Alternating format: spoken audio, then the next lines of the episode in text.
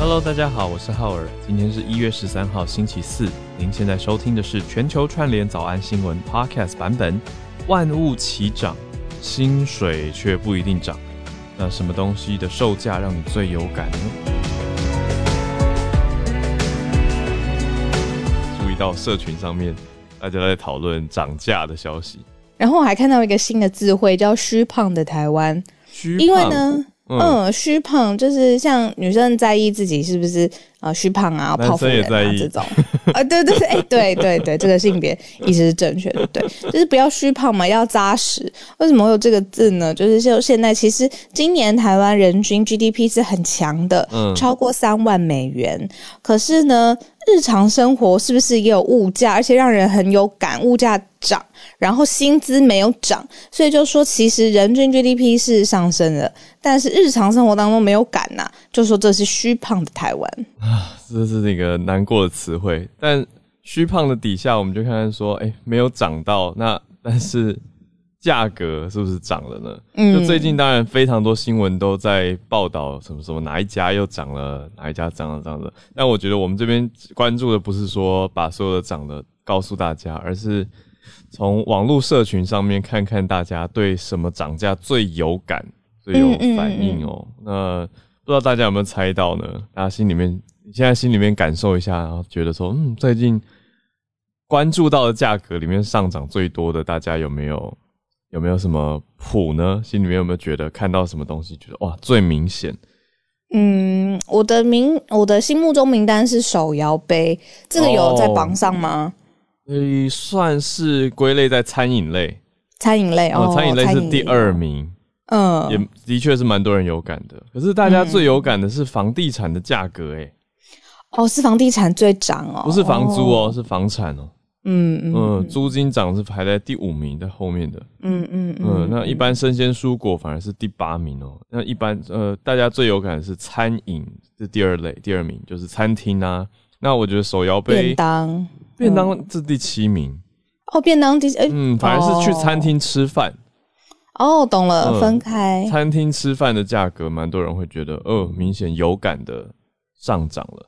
再来第三名是汽油价格，就是车子去加油的时候，顺便早安英文一个，我之前跟美国朋友聊天的时候，他第一次讲我听不懂的词，呃，他说 pain at the pump，我说哈，嗯，就是在在帮浦的痛苦，pain at the pump。哦，就是汽油涨价的意思吗？对，因为那个 pump 就指的是加油槽、加油机的那个帮浦嘛然后那个 pain 就是 涨价的苦，所以他说每次去加油的时候感到一阵痛苦，这个叫做 pain at the pump。然后其实就在聊好灵油价上涨，我就想说哦，学到很多。对嗯对，早安英文，大家之后如果跟人家聊涨油价，虽然虽然是一个难过的事情，或者也不是说难过啊，就是会有一点小小小钱包揪一下的这种心情。可是多学一个片语，好像就 比较开心一点，有有知识的快乐。嗯嗯哦，pain at the pump，对，所以这个大家是有感的 pain，啊、s e n s i b l e pain at the pump，啊、所以跟大家聊一聊这件事情啦。那有人说，比如说什么炒面啊、臭豆腐啊、鸡排啊，还有豆浆，他们都觉得诶涨得蛮有感的。还有餐饮跟便当，有的一一口气涨了十块钱，让大家觉得哇，因为便当每天要吃嘛，所以他就感觉哇，一个礼拜、一个月这样去算，就好像好像涨了不少的感觉。那我真的会很想请教我们 Charles 老师，或者是经济专业的，就是说 GDP 涨的情况之下，你看，就只有全世界没有几个国家是现在这个水平，那薪资没有涨，物价却涨。这个虚胖的譬拟，我譬喻，我觉得是蛮贴切的。可是，那到底有什么方法可以扭转这个状况？有没有什么经济上面的制度，你知道，让大家过好日子，从总体经济下手是吧？嗯之类的？我觉得这这个是蛮想探讨的。另外一个点，我觉得是老板也要感觉到 感觉到员工的温度。我又在讲温度了。嗯嗯 呃，我觉得是有时候会有一个相对剥夺感，因为最近看一些朋友在讨论，他们就说没有涨啊，薪水没有涨啊，可是看到老板全家去度假，而且住很好的民宿，我就觉得 OK，这里面有很多面向可以讨论。这最大的重点面向就是他们表示他们在社群上面互相看得到嘛。以后也许至少单向看得到，就老板让员工追踪，结果自己还没有去注意员工的观观感。对呀，那那当然有的老板可能会不爽，就是说，嗯，那那我自己我们要住什么过什么生活，那干嘛要？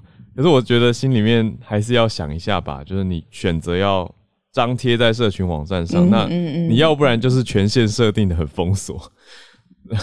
就是只给就是自自由对啊，那要不然就是不不要这样嘛，考虑员工的想法，嗯，对对对啊，我觉得那反而会有点刺激到人家的感受跟想法，嗯，但是我又可以同时可以很理解，如果是很小的团队，那平常社群上都有很紧密的连接，这个也可以懂啊，对，但我觉得那个温度感还是要有了，所以等一下如果 Charles 老师有在的话，来请教一下老师有没有一些。总体经济的角度，可以怎么去调整这件事情？嗯嗯嗯嗯，还是说真的，就像我们刚刚讲的那个虚胖，就是也也可能是单次性的，比如说航运业的成长，可能是因为整体外部因素，所以它也不是真的体质性的整体成长吗？那所以是不是就用年终奖金来搞定呢？不知道，对，待会来聊一聊，因为年终奖金涨了不得。但呃，他的薪水并没有涨啊，对不对？嗯嗯，所以我们待会来讨论一下。来，那我们现在来进到重点实事的盘点，也谢谢有帮忙分享房间的十几个朋友。好，谢谢你们。那我们今天会从欧盟的大规模数据监控这个让人会有一点小小紧张的标题开始讲起哦。那再来第二则，继续在欧盟看到法国的外长。他在看欧洲跟中国之间的关系，重新审视了。那再来还是在欧洲，英国这边研究出了新冠病毒的空气传染力是不是跟湿度有关系，还是跟温度有关系？嗯，来看一下。那最后回到亚洲这边来，韩国内容出口五年的成长，好。我们来看看韩国南韩的内容出口很强嘛？那我们来看看这个报道的整理。我们就先从欧盟的数据监控开始讲起。欧盟一直让大家印象中，应该说整体的形象啊，或者是过往的记录，好像都比较少传出数据监控，因为很讲求自由、自由、民主、人权。不只是讲求自由民主人权，应该是特别注重数据隐私吧？就是在隐私法的保护，甚至是交换上面，其实，对对对，欧盟算是嗯在制度上、法规上面特别强调的。但是我觉得这里有一个很特别的角度可以探讨，就是说，那要保护谁的隐私？如果这是被视为有可能是犯罪的集团或是组织，那。分享这一类的讯息是为了遏阻后续有可能，但是现在还不确定的犯罪的话，那这样合不合理？嗯，好，那现在呢？呃，《卫报》就来报道，就是说，现把他辟你是呃美国的。呃，棱镜事件，这个就是之前美国中央情报局的这个职员爱德华史诺登，他就是踢爆了，然后把这个美国有一个美国中情局来监视的这个计划呢，整个就是提供给华盛顿邮报啊、卫报啊，然后就是史诺登嘛，然后所有的这个大家都知道，原来监控的计划这样子无孔不入，这样子，那最后他的下场呢，就是。呃，他遭到美国跟英国政府的通缉，然后他就流亡，在俄罗斯现在有一个政治庇护的居留权，这样子。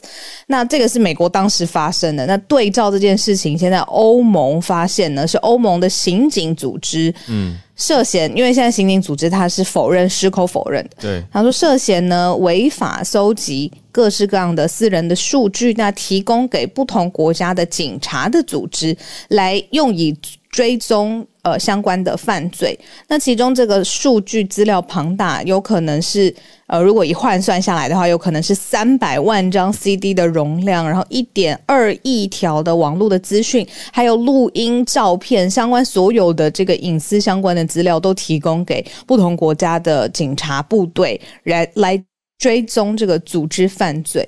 好，那可不可以打着这个名目，然后来呃？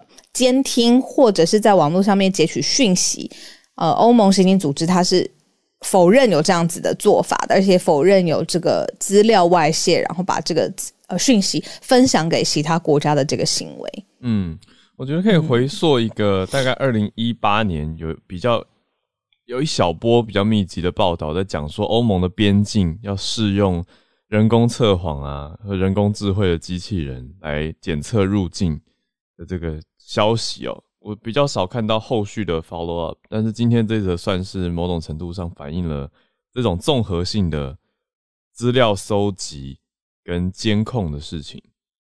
对，那现在呃，欧盟刑警组织根据《卫报》的报道讲到说，涉嫌非法收集的数据是很高量的嘛？那主要是讲到二十五万个严重犯罪犯的嫌疑人啊，严重犯罪嫌疑人还有相关接触者。对，那就像小鹿刚说的，如果有犯罪嫌疑，那去监控是不是就相对合理了一些呢？但是欧盟的数据保护监管机关已经说要删了嘛，那让欧盟现在是欧洲刑警组织是最在言上的，就是大家最关注他们的呃做法。那他们当然是说我们这样没有不当，是要保护大家的安全。对，所以这个背后有一点。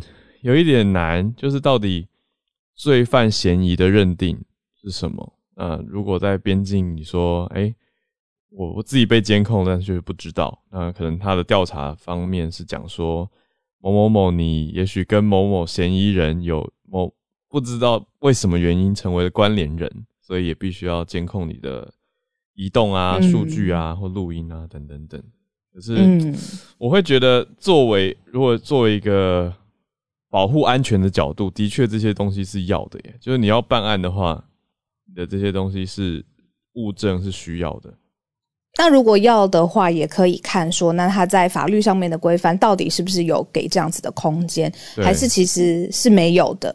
那对要或不要都没有问题，就是看有没有和当地的，比如说欧盟自己的法规跟一路以来的政治文化，呃，形式，嗯嗯。不要说哦，以下这个可以，这个不行。然后针对犯罪就可以。那如果别人把这个犯罪的呃呃扩大解释，那是不是什么都会遭到监控？我觉得这这才是比较模糊的地方。对，我觉得这次的讨论不是要说直接骂说欧盟经济组织就是这样做很糟或不好，而是要有一个规范跟监管。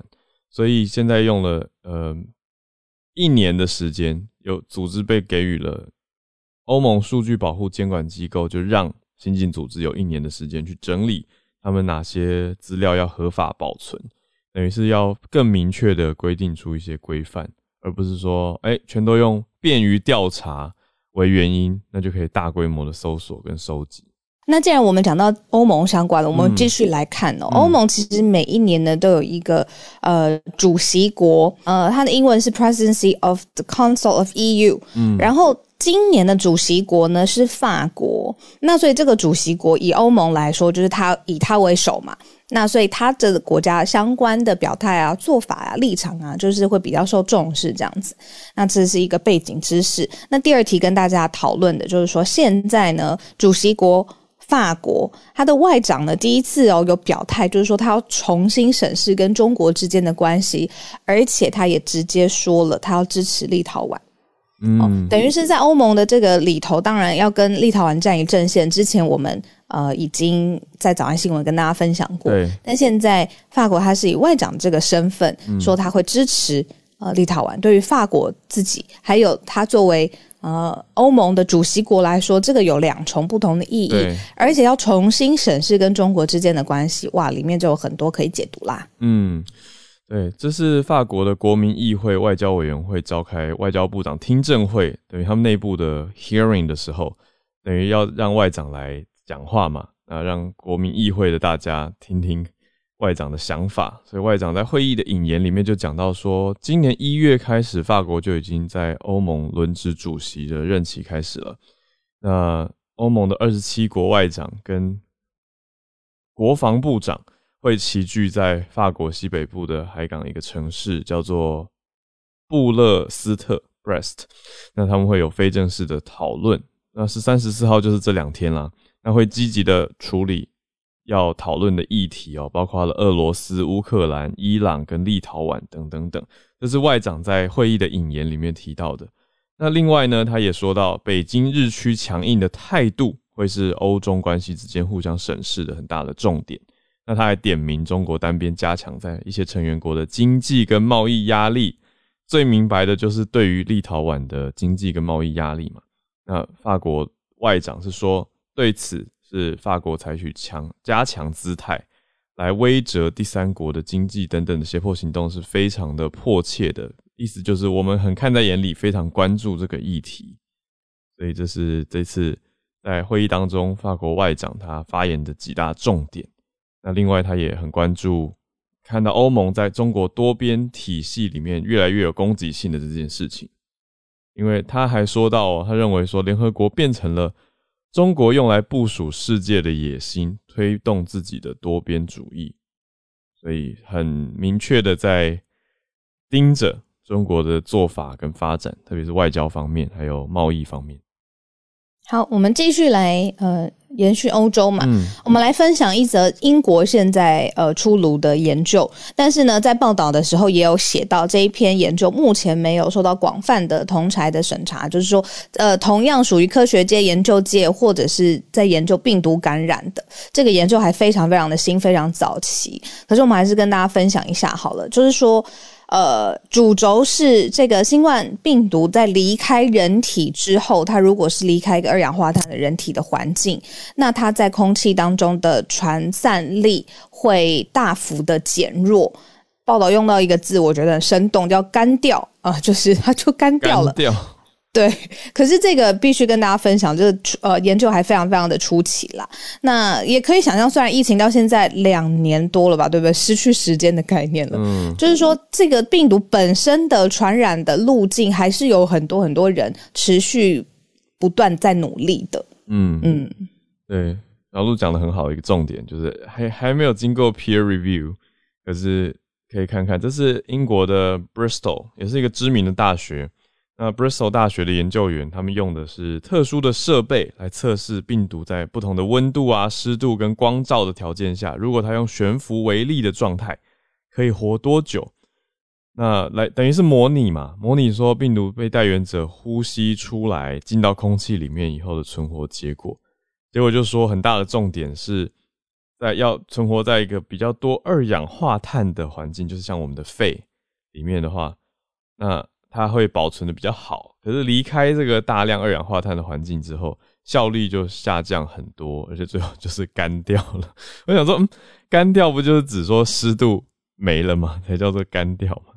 对啊。可是空气这么潮湿，这样这样是什么意思呢？但主要重点是，目前这个还没有经过 peer review 的研究，它讲出来说，在空气里面二十分钟之内会失去九成的传染力。Right，可是我觉得同时也要看看情况嘛，就是也要想到说，哎，那之前不是大家会有点疑惑的是，防疫旅馆到底是怎么传的，对不对？就是说，哎，会不会有可能是停留在空气走廊的空气中？那走廊开门的时候，对门之间互相的悬浮微粒的流传，这个也是有可能的。这些都还没有定论哦。不过我觉得这个研究还有一个蛮有趣的延伸，就是看到。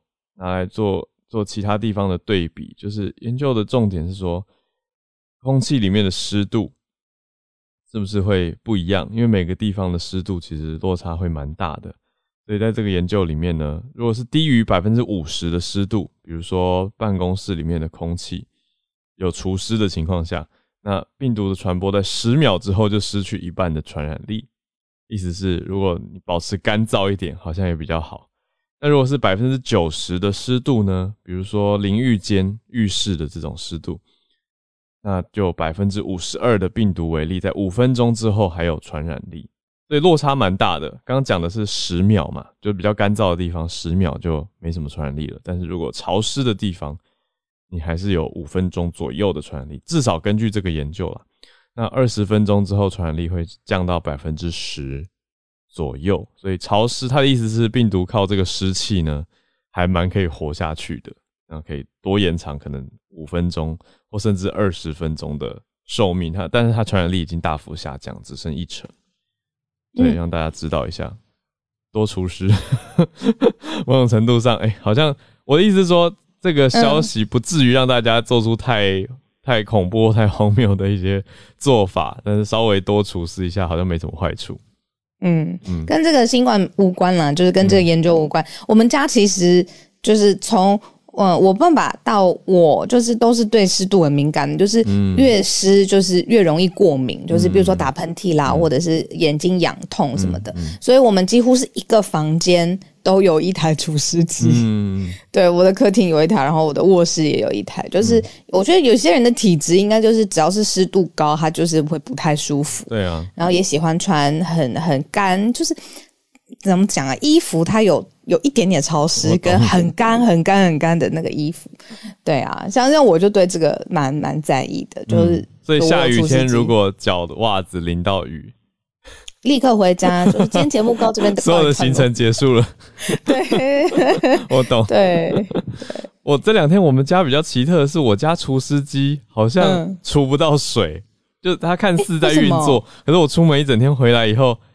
还还没有满，然后我就很惊讶的看一下那个储水槽，就发现里面是干的，假除哎，我觉得可能是不是它里面的一个什么对啊？我要再检查一下哦，今天再给他一次机会，那我就要送修了。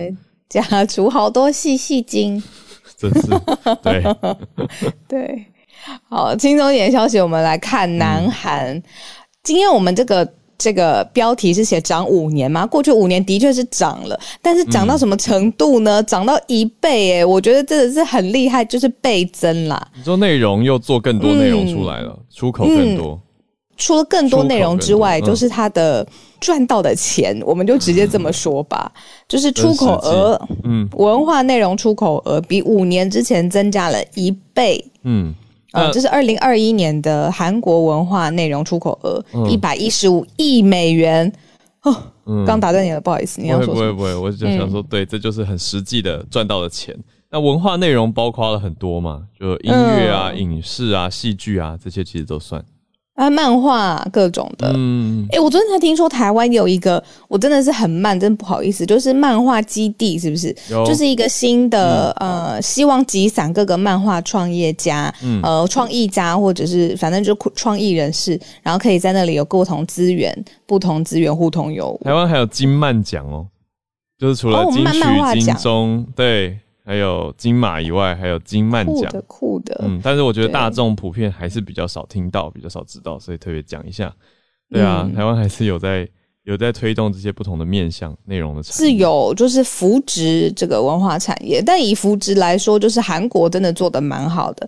而且啊，其实之前也有很多就是广泛的研究，就是说内容出口，大家会说啊是软实力。你说哦，跟这个军事比起来，对不对？武器好了，出口来说好像就是完全不一样。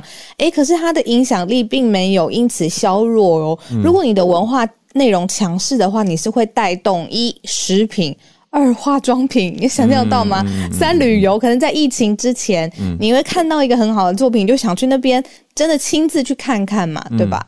所以它其实它的整个文化内容浮散出来的产业效益是大的。嗯，你看连化妆品出口额也是突破了，有啊，有啊。我觉得以做一个专业语言工作者，我最有感的就是这几年学韩文的人。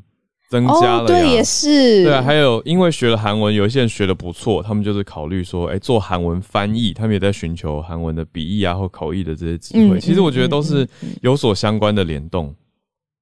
对，所以，嗯，这里面音乐的类型是占最大宗的。语言真的是很特别，你要多多一个人学这个地方的语言，一个国家的语言，好了，其实就是多一个人会用这个国家的。方式来思考，语言是一个思考方式。你这样一说，对啊，这个是打心理战呢，很厉害呢。他可能一开始利益不是这个样子的，哎，搞不好是，搞不好会不会是一开始？我在思考，真的很强。我常在思考一个有趣的题目，就是有没有可能不认同一个地方的文化，但是还是把这个语言学的很好？我我心里面可以想到类似这种情况，可能就是间谍吧。哦，间谍，就是他可能是任务型的，他为了要去出任务，或者为了要去。只是工作或什么，他去把语言学好，但是他并不享受或是认同一个地方的文化，这的确，哎，对，是有可能的。但是他必须也要学习文化，因为语言跟文化一定是绑在一起的。那我就觉得，但是这样有点痛苦啊，但不可能。嗯，就是说学习外语的那个起点到底是什么？哎，不会啊，一大多数文化认同啦。一开始被强迫学英文的时候，也对美国没什么认同吧？你说什么国也不一定是美国啦，就是他对对不对？对啊，英国、澳洲可能无感，或者对啊，你讲的也很好，也是没错啊。对，所以文化认同的确，哎，好像也有可能是反过来，你先学了语言之后，慢慢的对增加一些认知跟想法，而进而产生兴趣。对啊，总之这个。音乐还是很强的领域，就是我们刚刚讲到这么大的这个产值里面。我刚为什么说俄罗斯呢？因为我昨天晚上看了一个，就是二零一六年俄罗斯如何影响美国总统选举的纪录片。嗯，虽然那个主题看起来很沉重，但其实内容是很活泼有趣的啦。哦，就是。不能说有趣，就是是很活泼的这样子。然后我就看到很多俄罗斯人受访问，然后用俄文受访问，我就发现我存在一个就是很大的误解，就是我一直觉得就是俄罗斯人每一个人都就是很凶，然后很高壮，然后就是这个有这个什么秘密组织的这个背景，所以讲那个语言其实是。好像很合逻辑，但昨天我在纪录片上面也看到，就是年轻的青少女哈、青少年，然后女生，然后或者是呃年轻的网络上面很潮的人，他们讲俄罗斯语言，我就觉得哦，俄文就哇有一个违和的感觉，我就觉得我文化刻板印象很深。可是俄文需要修正，俄文真的很难呢，很凶。对，就是我我光讲一个地名好了，我去开过会的地方，海海参崴。的地名就是英文跟俄文，当然都是用这个名称称呼，它叫 Vladivostok，就是光是一个地名，十五个音节左右，是是，大概五个音节吧。对，可是 我刚数了一下，我我一开始大概花了可能有五到十分钟去熟悉这一个单词。对啊，对，就是这个声音，我觉得呃很难，就是去特别去记忆啦。对我我那他纪录片里面有提到北马其顿吗？还是他比较针对呃？有有有，他有。对，那我们的专题也会小小提到。对对对，之后再跟大家。昨天有小预告了吗？对，可能是下礼拜五吧，可能。啊，他超好笑，他说那个就是这些所谓呃假新闻的组织，或者是在网络上面影响舆论的组织，其实在一栋大楼里面工作。然后有一个好笑的事情是，有一个调查记者，他就。潜伏进去，因为他想要破解这一切这样子。然后他潜伏进去，假装成工作人员，要帮忙写网军的内容的时候，他眼尖发现，哎，有另外一个调查记者也在这栋大楼里面。他就说，这个组织实在太不专业了。你的这个工作人员里面有两个调查记者在卧底里面在调查这样子。然后后来当然事情就曝光了，我觉得好好笑。啊，是因为这样不要看到。对，就真的有人潜进去，就是做调查，然后去确认说，哎，每个人工作上面到底在做什么，然后怎么做迷因图啊，怎么去写一些，哦，不论是川普还是希拉蕊的这个事件啊什么的，非常有趣。我想到我们有一个听友上一次说，我们在播专题节目的时候，因为中间没有全球串联的时间，所以他没有抓好出门上班的时间，就。很赶很赶，差一点迟到，所以我们现在还是要 准时来串联，让大家有一个时间感哦。我跟大家说个拜拜，因为今天有一个拍照的工作，我很早就开始了，所以我接下来跟大家听。好，都顺利。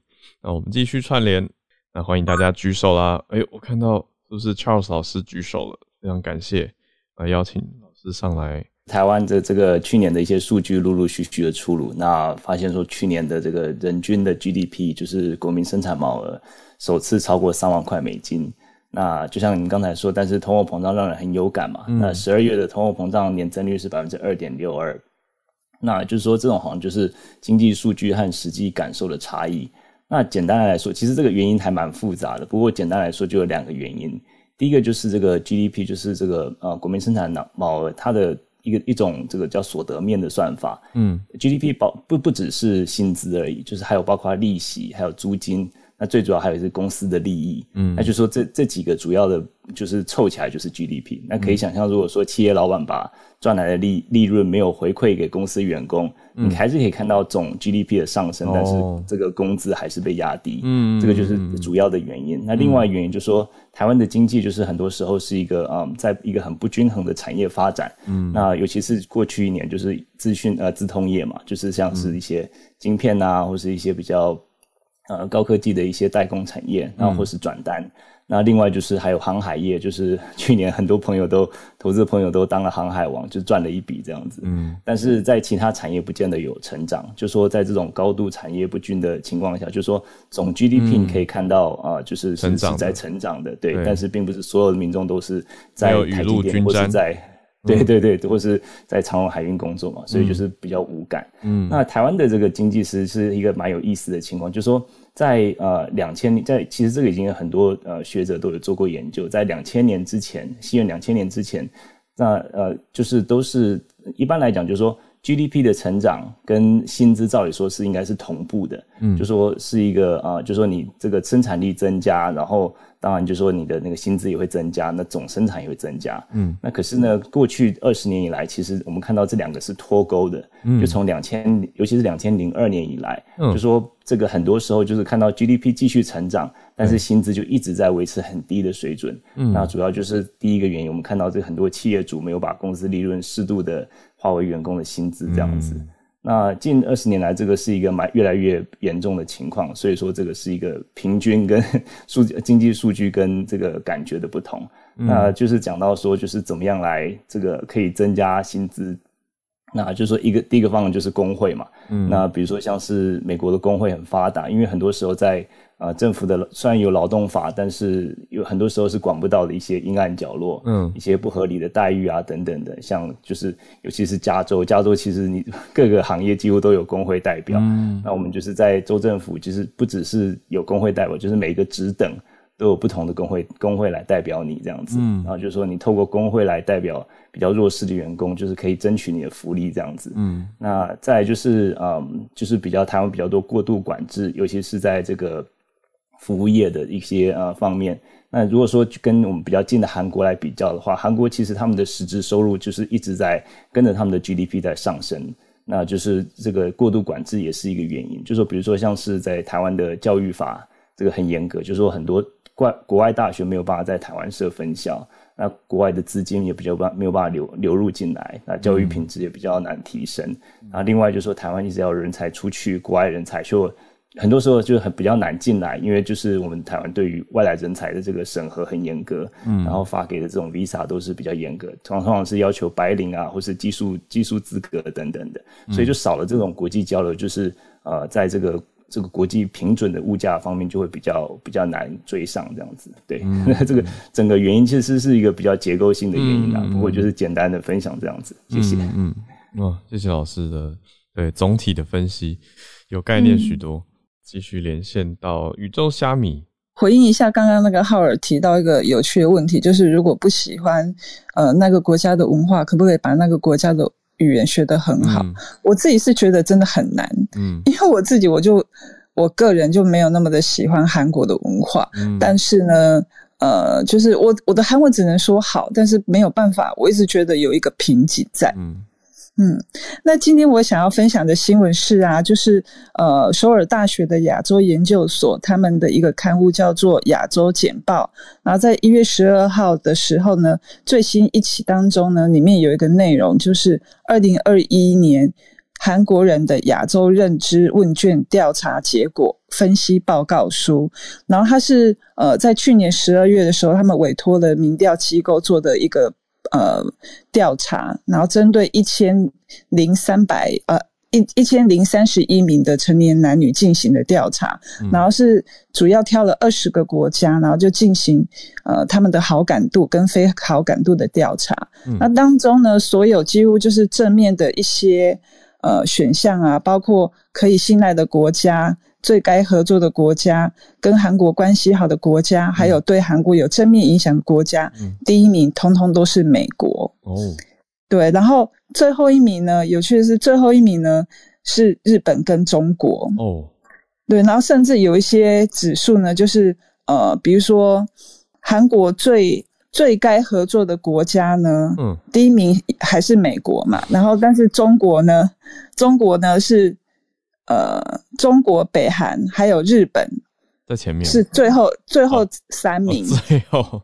最后三名对，而且日本甚至是比韩北韩还要更低。嗯，对。然后呢，呃，我的那个头像里面啊是情感温度，情感温度他们用零到一百来表示，嗯，美国是最高的，嗯，然后其他接下来的几个国家都是在欧洲，欧洲的几个国家，然后亚洲国家，新加坡是最高的，接下来是台湾，台湾在二十个国家当中排名第六，就排名还蛮不错的，对。对，所以呢，就是这个结果，专家就讲说，显示出韩国跟周边国家的那个问题还蛮多的，而且是纠纷是蛮深的。嗯，然后他们也分析说，跟中国会有这样子的一个转变呢，主要是因为就是近年来啊，那个很多网络上，就之前我在社团当中也有分享的，在网络上面的。呃，一些网民的反应让韩国人很反感，然后还有就是因为韩国前几年呢有那个萨德系统之后呢，呃，中国颁布了限韩令，嗯，所以跟中国纠纷因此变大，然后反感度也变大了，因此呢，对中国的信任度跟合作关系等等这些指标指标也变得非常的负面，然后还有另外一个就是显示说。嗯，韩国的民众是这样的感受嘛？可是跟现在韩国的蛮多的呃呃部分部分的政治人物的主张是不太一样的。嗯嗯，以上。对，刚讲到的那个萨德是反导弹的系统。对对对。哦，对。哦，就是我看到它全名是战区高空防御飞弹。哦，是韩国这边在部署的。谢谢宇宙虾米。对啊，我觉得也小小回应刚刚那个对于语言跟文化的喜好，我觉得有可能也不用说超级认同跟喜爱，可是要感到有兴趣才会去学习。我觉得这个倒是还蛮重要的。好，那我们再连线到月光河。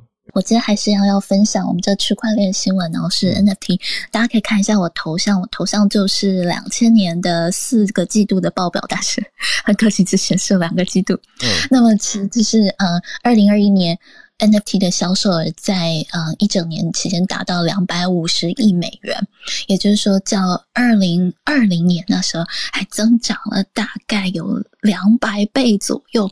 然后呢，到了现在二零二二年呢，好像又是虽然有一些 cryptocurrency 有一些代币的价格是比较走低的趋势，但是 NFT 的销售额还是继续走高。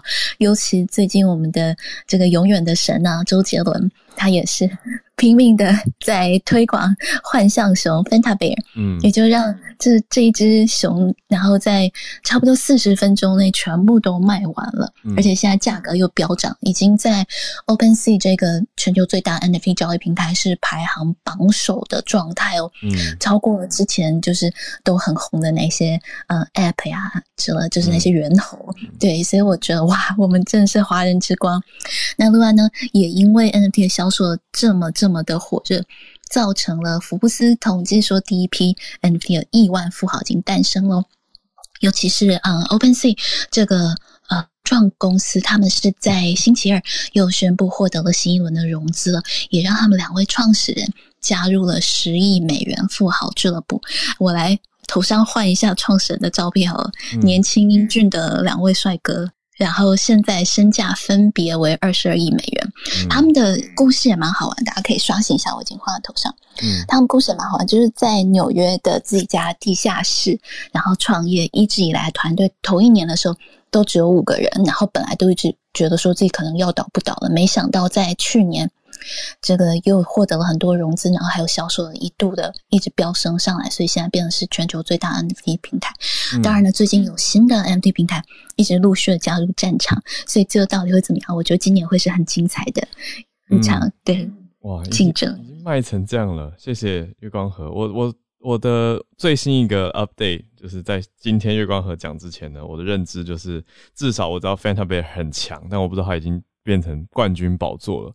那跟大家分享一个有趣的吧，就是网络上的迷音开始在讲说东熊西猿，呃，东边有 Fanta Bear 这只熊，西边有 Board 呃 Board Ape Yacht Club 这只猿猴，所以大家甚至开玩笑说周杰伦爱在西元前，就是比这只西边的猿猴还要在前面。那现在真的是完全达成爱在西元前，太厉害了。那很有趣的是，我也分享我一个连续创业家朋友他的观点，就是现在买成这样，这个买气这么的旺，他是跟我讲了一个我吓一跳的话，他说接下来就是影像泡沫化。我说什么意思？他说泡沫化不等于坏，他说：“大家想一想，现在的网际网络当年曾经泡沫化，大家记得吗？”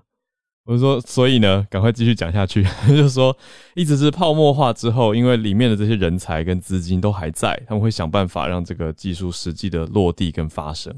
所谓泡沫化的意思，就是大家的预期过热，但是实际能做到的落地还太少。所以泡沫化之后，里面的这些人只要还投入还在的话，就会实际想办法让他赶上。那你也要先有这波泡沫化，才有足够的关注跟资金量嘛，去发展一个产业。所以 NFT 等于长期的趋势看来，可能应该会变成真的是一个主流的技术，因为现在这么多的资金跟关注都投入在里面了。所以我是蛮。买单我这个连续创业家朋友的预测哦，我觉得接下来就会所谓泡沫，当然意思是有一些人会爆泡沫泡泡会爆掉，有些人会亏。可是重点是现在投入这些人会想办法让它实际的发生，而不是只在卖一个梦而已。那我们就继续看下去。也谢谢月光河带来这个消息。那再来是伊利百优姐姐姐在看的是中印冲突。没错，哦，我想要回应一下刚刚那个泡沫化的话题，就是说，实际上我们在看历史上很多重大的产业，它在刚兴起的时候，一定都会有过度的投入的状况，但是它经过了一轮泡沫，或者是说太掉这些所谓比较哦不适应的人之后，没错，那留下来不就是精英吗？那甚至说真的啦，那些投机分子也会在这一次的投机当中去学到一定程度的经验，进而推动下一轮新的技术的到。到来，所以其实我每次都很乐观的看待这种事情，就是说，之前虚拟货币大家也认为会泡沫化，那之前网络技术大家也认为泡沫化，脸书或者是 Instagram，甚至 TikTok 或任何 YouTube Podcast，它刚出来的时候，大家也都认为说它已经过气了。可是你都会发现说，这些唱衰它过气的人们，他可能永远停留在原地。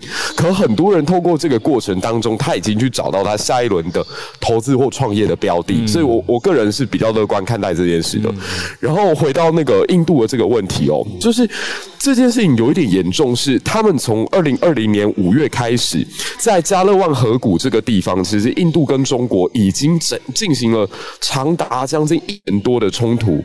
那实际上他们在去年十月份的时候有不断想要进行谈判，我记得去年十月是他们进行的第十四轮军长级会谈，就层级非常的高，而且。也是经过多轮的这个会合了，但是仍然没有得出一个结论。那这背后有两个原因，第一个是因为美国跟当时的这个印度也好，或者是澳洲或者是日本正在进行所谓扩大规模的二加二。那你等于说站在中国的立场是，你必须要在我与美国之间选择一个盟友或合作对象。可是你现在显然是站在西方这一边的，所以对于印度他提出来的很多要求，其实中国最后没有办。法妥协，嗯，那可是站在印度这一方，为什么又没有办法一面倒的全部倒向中国去？是因为印度它内部的许多企业资金来源的确来自于中方，所以你可以看到，说到目前为止仍然是一个僵持的状态。那这一次其实从印度媒体来看，他们会在一个叫东拉达克的地区，特别是叫舒特勒或莫尔多会谈点当中来进行。那中国外交部在一月十一号也去证明了这件事。中国外交部发言人汪文斌其实对于目前的整体状况而言，他对外的讲话方式跟过去的战狼。模式有很大的不同。嗯，他认为目前的局势还算稳定，而且两国已经通过外交啊、军事啊各种渠道来进行对话跟沟通了。嗯，一直他们希望的是印度跟中方可以能够赶快恢复到和平的阶段。嗯，刚刚我们有提到一个联合国的话题，就是说，其实中印两个国家，它在联合国当中的话语权。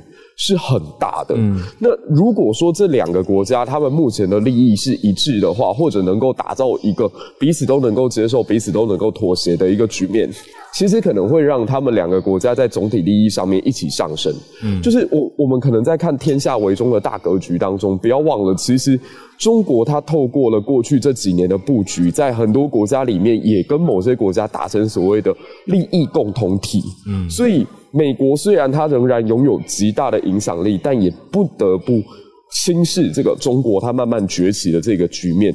那中印这件事情，目前他们整个在呃僵持的地方，大概就是所谓的八呃巴巴基斯坦控制的克什米尔、印度控制的克什米尔，以及中国控制的阿克塞伊，所以阿克塞钦这几个地方，那所以我们还要再继续看这三个国家在这个所谓的高原地区，这个美如人间仙境的地方，他们怎么进行军事的谈判？那它也怎么会牵动可能未来美国的亚太战略部署？所以这个新闻我觉得值得大家继续追踪。嗯嗯，以上是我的分享，谢谢。谢谢姐姐，姐姐讲到这个美如人间仙境的一个交界，然后又有 cashmere 羊毛，我就想到金牌特务。哦，我是觉得如果大家有去看的话，如果有你你你跟我太有默契了。我跟你说，我这礼拜我礼拜六虽然会出差在中部，但是我在写的稿子就是跟这个有关。赞赞赞，我要去听。对对对，没问题。嗯，到时候来分享给你。好，谢谢姐姐。对，那个我觉得如果。身身边有孩子，就是学生正在学一次世界大战的历史，我觉得很适合学完以后来看一下。我我不太确定适不适合先看这一部，因为先看的可能会脑中植入的就是那个改编过的。对，但是先学完再来看，我觉得会强化很多对历史人物的印象。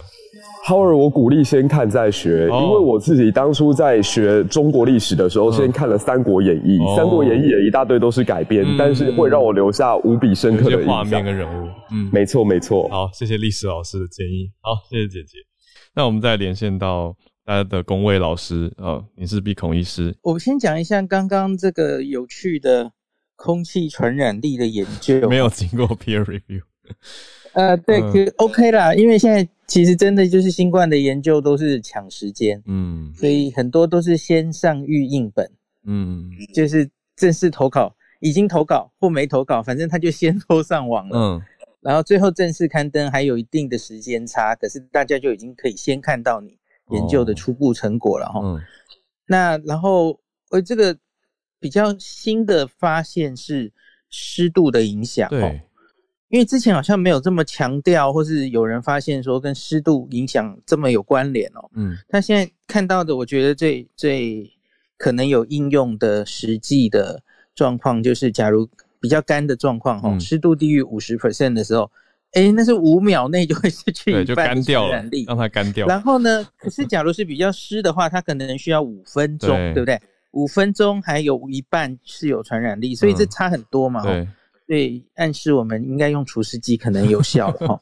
那可他说在二十分钟后大家都差不多了啊，就是它其实也不会维持的太久。对，那所以我觉得这这也符合我们的观察。然后因因为他他一个人呼出来，然后他也许可以飘比较远，然后可是他大概也就是维持那二十分钟。嗯，所以因此我们在所有的意调里面哦。我们主要看到传统的飞沫传染，人人与人的接触，近距离接触，飞沫传染一点五公尺，还是最主要的被传染的途径。嗯，然后第二个就是间接接触传染了，哦，这这可能是第二，可是第三就是空气传染，就是气溶胶传播，嗯，它是可以发生，可是它的比例就没有那么高。嗯，那我可以举一个例子哦，比方说大家假如很担心气溶胶传播，你一定会想说。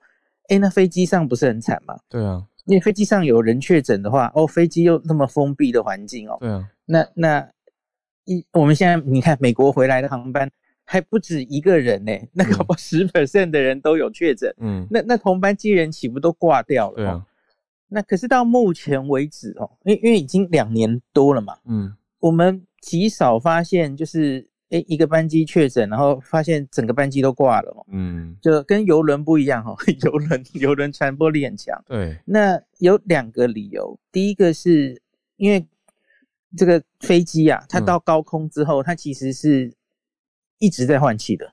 嗯，那个换气的频率是非常有有人说跟那个那个我们的负压病房换气量是差不多的。嗯，所以它是极度通风的状态，这样子换气的很勤劳。哦。那另外，日本最近有一个比较实证的，它不是正式研究，嗯，可是我觉得很值得跟大家讲，因为日本从十一月底哦，他们非常严密的在防 omicron 的境外移入，嗯，他们有一度是走火入魔到哦，嗯，你这班班机有 omicron 确诊，嗯，他就整班班机全部的人都当密切接触者，哦，他都把你抓起来集中。十四天隔离，日本从来没有那么疯过，嗯，这就是非常比我们还严嘛，嗯比我们还严哦。我们大概就是确诊者抓前后排而已嘛，嗯同一排或前后排的乘客，然后来框列哦。嗯，哦，没有，他们是整班班机。哦，好，他们然后马上就做不下去了，因为你这样子会框列太多人，对啊，那个集中检疫所根本量能不够啊。嗯那他们回头就是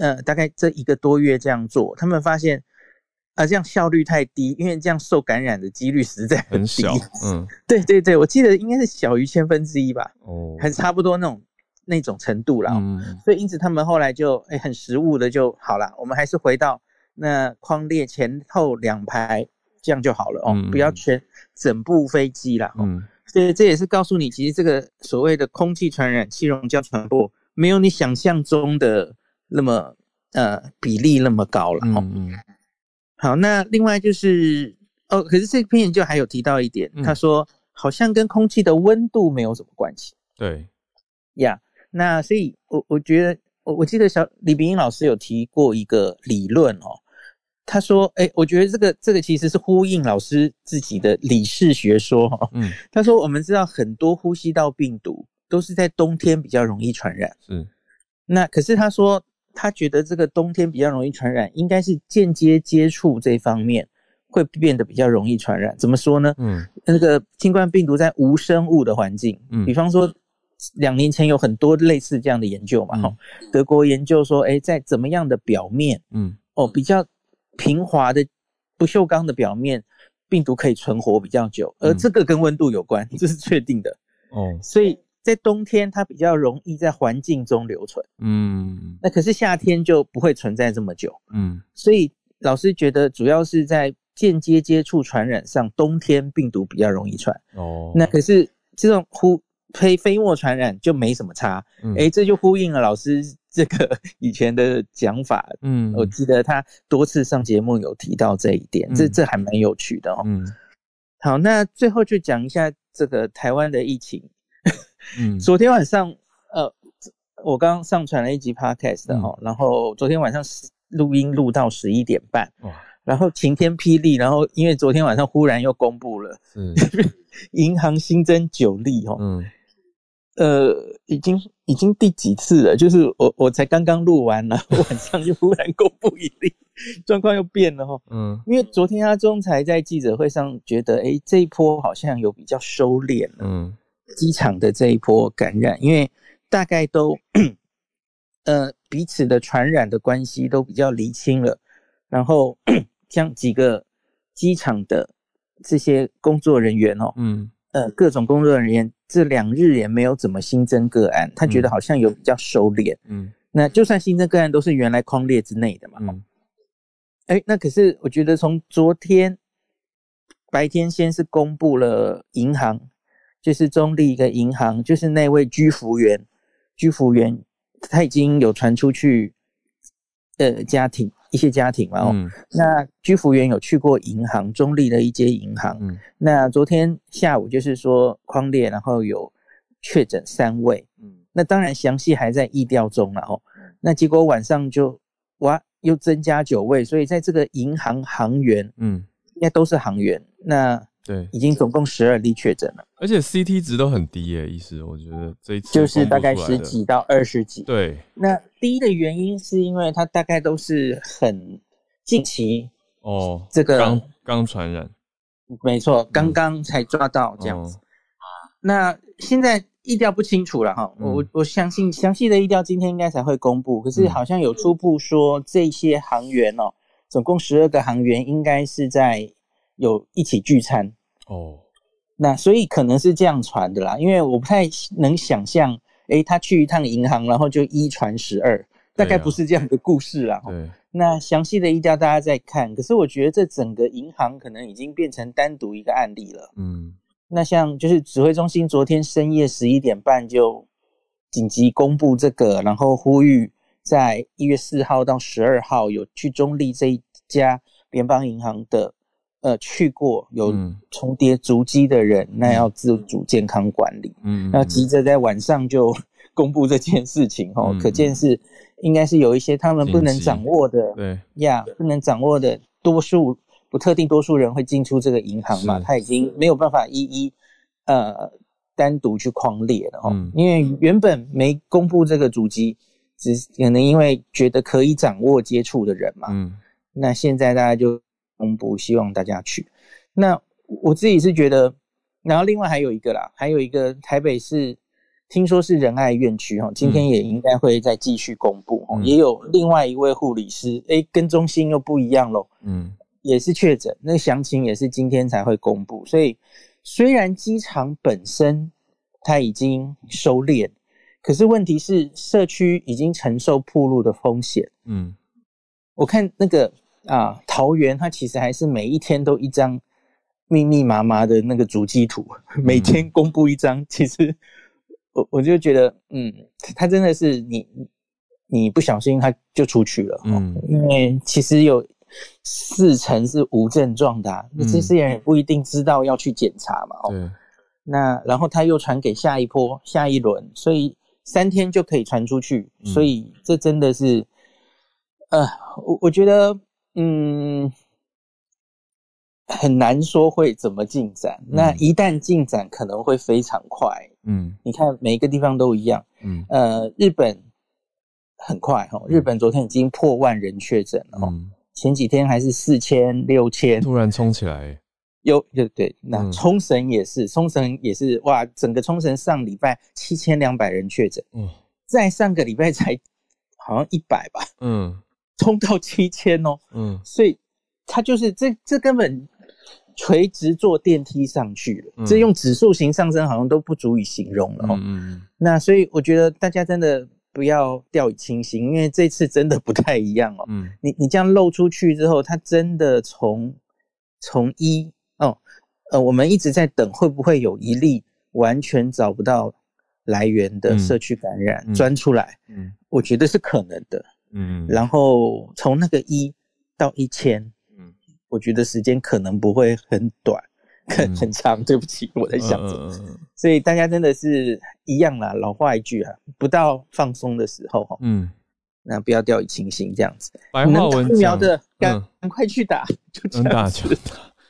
白话文就是说，过往也许我们讲说，也许它传染力没有那么强的话，就是你就算去了一个有风险的地方，可是可能还是全身而退。但是现在这个传染力这么强，有可能一场聚会下来就大家都中，对不对？白话文可以这样来理解吗？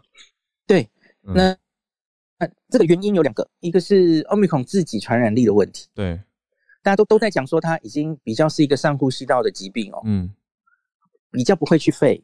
好，下一句当然是好的，可是上一句就是它传染力高的原因。对，因为它在上呼吸道繁殖的速度比 Delta。高七十倍，嗯，所以那个病毒量升的快又多哈，所以它当然比较容易传出来。它呼出来的那个呃气溶胶传出来的病毒颗粒量应该也会比 Delta 多，嗯，那它也可以遗传比较多哈，嗯，那陈秀熙老师是估计他应该 R 零值可能是落在十到十二之间，原本的 Delta 比流感还还。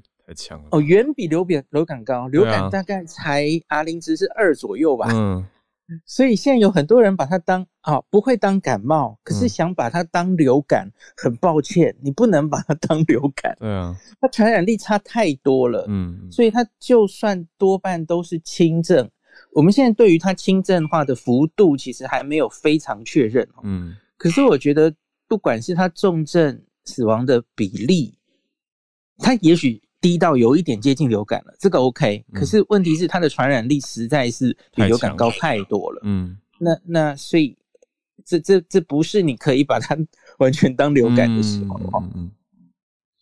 感谢医师，对，要增加一些知识。好，大家做好防疫啊，真的是保护好自己，也保护好身边的家人朋友。好，多多注意，那也密切的看这些阻击，可是不要过度恐慌。医师昨天有提醒嘛？就是大家不用到过度的害怕，可是要小心。哎，就是希望大家都平安健康啦。感谢你的收听，如果任何想要告诉我们的话，欢迎透过各种管道留言给我们。如果你也认同慢新闻的理念，欢迎来订阅我们的节目，给我们五颗星的好评支持鼓励，或者是分享节目，小额赞助支持都是很棒的鼓励哦。台湾天气降温了，但是疫情稍稍的升温，还请大家多多留意气温还有防疫的措施。我们明天继续串联，明天见，拜拜。